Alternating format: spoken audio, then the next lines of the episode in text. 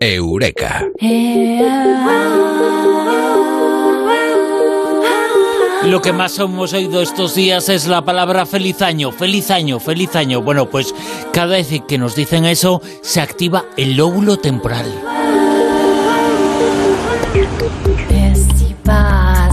Eso es lo que dice la ciencia, eso es lo que contamos esta noche, el poder de las palabras, esta noche en Eureka con Amado Martínez. Amado, muy buenas, ¿qué tal? Buenas noches, Bruno. ¡Feliz año! A todos, Bueno. a ti y a todos los oyentes. Eh, antes el feliz año era feliz año, eran unas palabras, ahora son también una activación del lóbulo temporal, ¿no? La verdad es que sí. Eh, ¿Tú qué es lo primero que piensas cuando te despiertas? Eh, otro día más.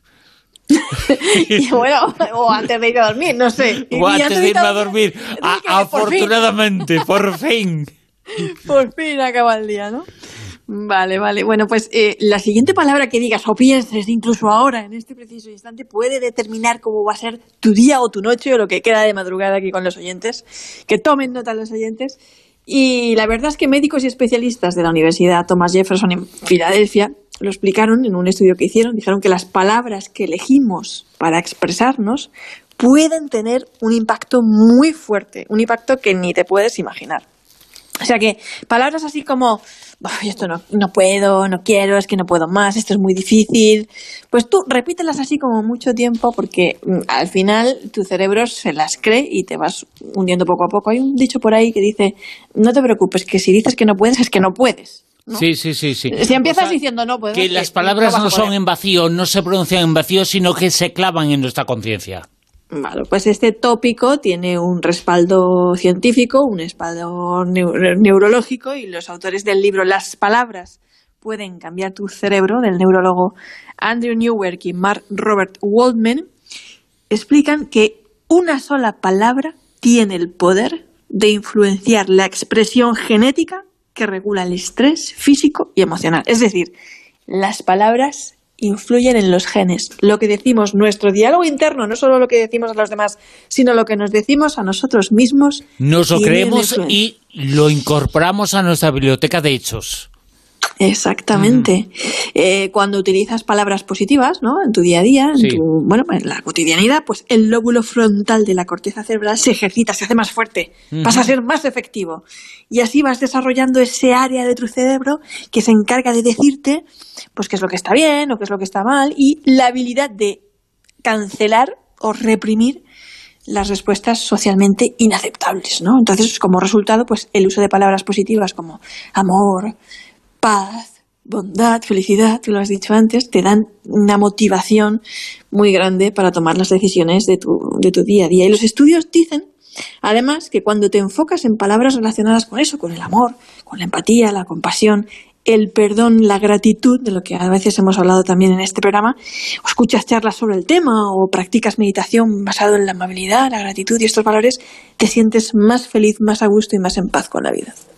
Eh, por lo tanto, lo de feliz año que se ha repetido tanto estos en días, en estas eh, jornadas, eso que se ha dicho tanto, tiene su valor. Eh, no sé si va a ser un feliz año o no, pero eh, por lo menos esto no queda en vacío, no son palabras lanzadas al vacío. tiene su valor, el mismo valor que tiene que te digan buenos días, que pases un buen claro. día, ¿no? Que te vaya bien. Claro que tiene valor.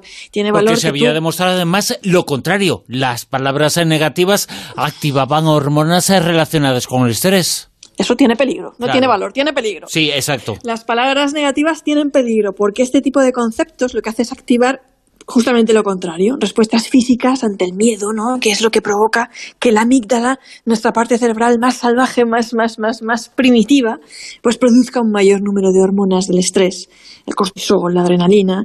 Y cuando pasa esto, con tanta negatividad, pues incluso podemos llegar a experimentar problemas eh, de, de corte físico y, y mental, ¿no?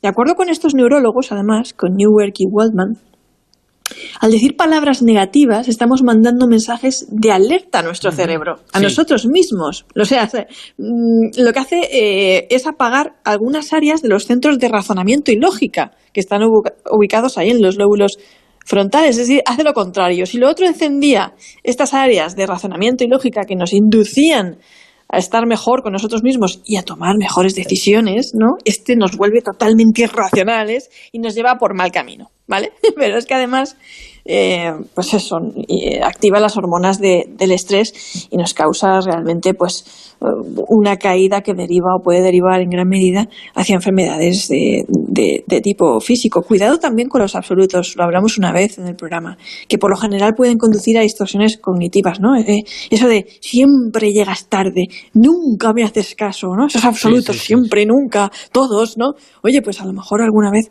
llegas tarde y otras no. Oye, pues a lo mejor no siempre te hago caso, pero tampoco estoy obligada a hacerlo, ¿no?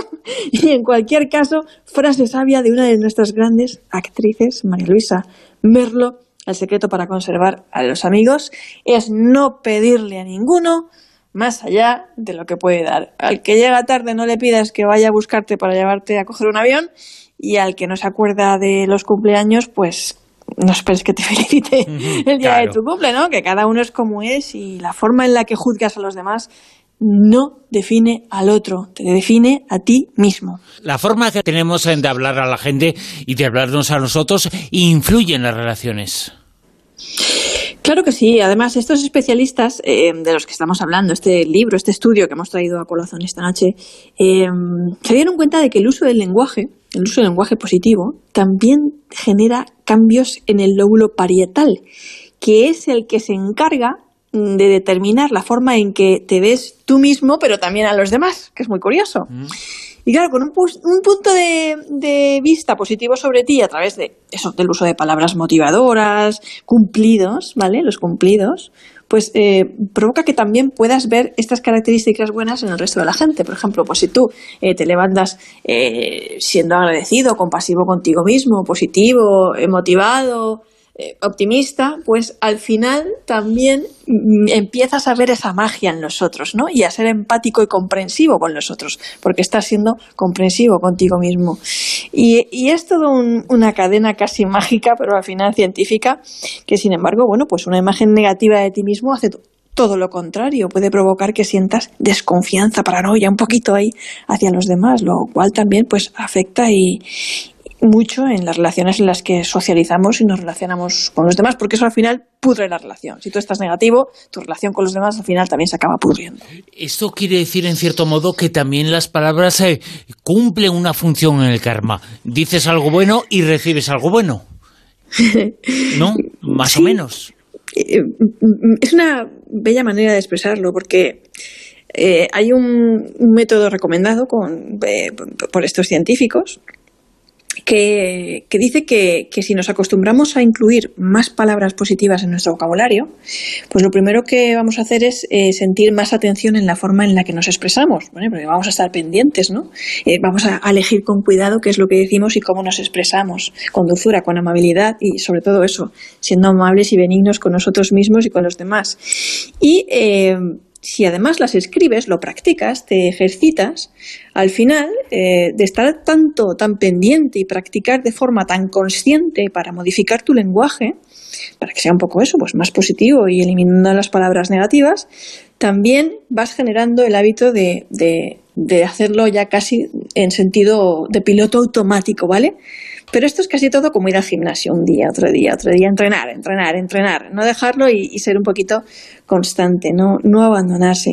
Y hay un ejercicio que lo realizaron en un experimento de la Universidad de Pensilvania con voluntarios de un rango de edad entre los 35 y los 54 años, que después de escribir diariamente esas tres ideas positivas, ¿vale? Ellos diariamente escribían en un, en un papelito tres ideas positivas, ¿no? Pues empezaron a, sentirse mejor y a ser más, más felices. Y, y, el estudio, que se llamaba Diario de Apreciación y Gratitud, también ayudó a confirmar la capacidad que tiene el cerebro para modificarse ante una mentalidad más positiva. Ya lo hemos dicho, realmente se modifican áreas cerebrales, se fortalece el lóbulo frontal, también está implicado en el lóbulo parietal, que es la forma en la que nos vemos a nosotros mismos y, y a los demás. Así que yo creo que aún sin escribir estas palabras y solo con enfocar tus pensamientos, reflexionar sobre estas ideas, sentimientos, puedes incrementar la funcionalidad de tu cerebro. Eh, porque tenemos un libro de instrucciones que lo podemos poner en práctica, escribiendo, pensando, pero de alguna forma se puede ejercitar ese libro de instrucciones. Eh, para ser feliz, dítelo eh, a ti mismo. Pues yo creo que es un trabajo conjunto, no solamente de decírtelo, sino de trabajar en ello, ¿no? Y, un primer paso es decir, bueno, pues a lo mejor hoy tengo bajón, pero voy a hacer todo lo posible para encontrarme mejor o, o simplemente darnos cuenta de que las emociones van y vienen, que, no se trata de estar 24 horas del día eh, felices o sentirnos más mal ante la ambivalencia de, que a veces eh, tengamos eh, emociones contradictorias, porque eso también es muy humano, ¿vale? Simplemente se trata de modificar un poco la forma en la que nos hablamos a nosotros mismos y a los demás, porque eso realmente va a mejorar nuestra, nuestro bienestar, nuestra salud física y mental. No quiere decir que vayamos a tener una sonrisa producida en las 24 horas del día, pero entre elegir pensar negativamente las 24 horas del día y pensar positivamente todas las veces que podamos, oye, pues si eliges entrenar el lado positivo, pues a lo mejor incluso llegas a generar más resiliencia ante ciertos momentos duros de la vida que los vas a pasar igual, ¿vale? Y no vas a dejar de sufrir, no se trata de eso, ni es una varita mágica, ¿vale? Sino una varita de actitud que realmente modifica el cerebro. Menos postureo y más verdad, en cierto modo en cierto modo. Es que está tan de moda eso, la sonrisa, eh, la sonrisa profidente. Pues bueno, eh, para las fotos en, en, redes sociales sí, pero para la realidad eh, esa sonrisa tiene que ser interior. No existe esa varita mágica, o sea, no podemos cerrar los ojos y, creer que porque yo piense las 24 horas soy feliz, soy feliz, soy feliz, eh, o mañana voy a tener un Porsche aparcado en la puerta, lo voy a tener, porque no se trata de eso, ni de ese tipo de pensamiento mágico, ni de esa psicochacha. Estamos hablando simplemente de una forma de ejercitar neurológicamente nuestro cerebro hacia otra línea de pensamiento y de diálogo interno muy positivo para nosotros. Por lo tanto, estos días eh, que tanto nos han dicho y hemos eh, dicho feliz año, eso no queda en vacío, no, no son palabras al aire, no son palabras eh, bonitas que hay que decir, sino que tienen un efecto y ojalá se note ese efecto. En este año 2021 lo queremos todos además. Lo queremos todos y seguro que lo conseguimos. Por fin ha llegado ya el 2021, ¿verdad, Mado? Por fin ha llegado y con mucha esperanza.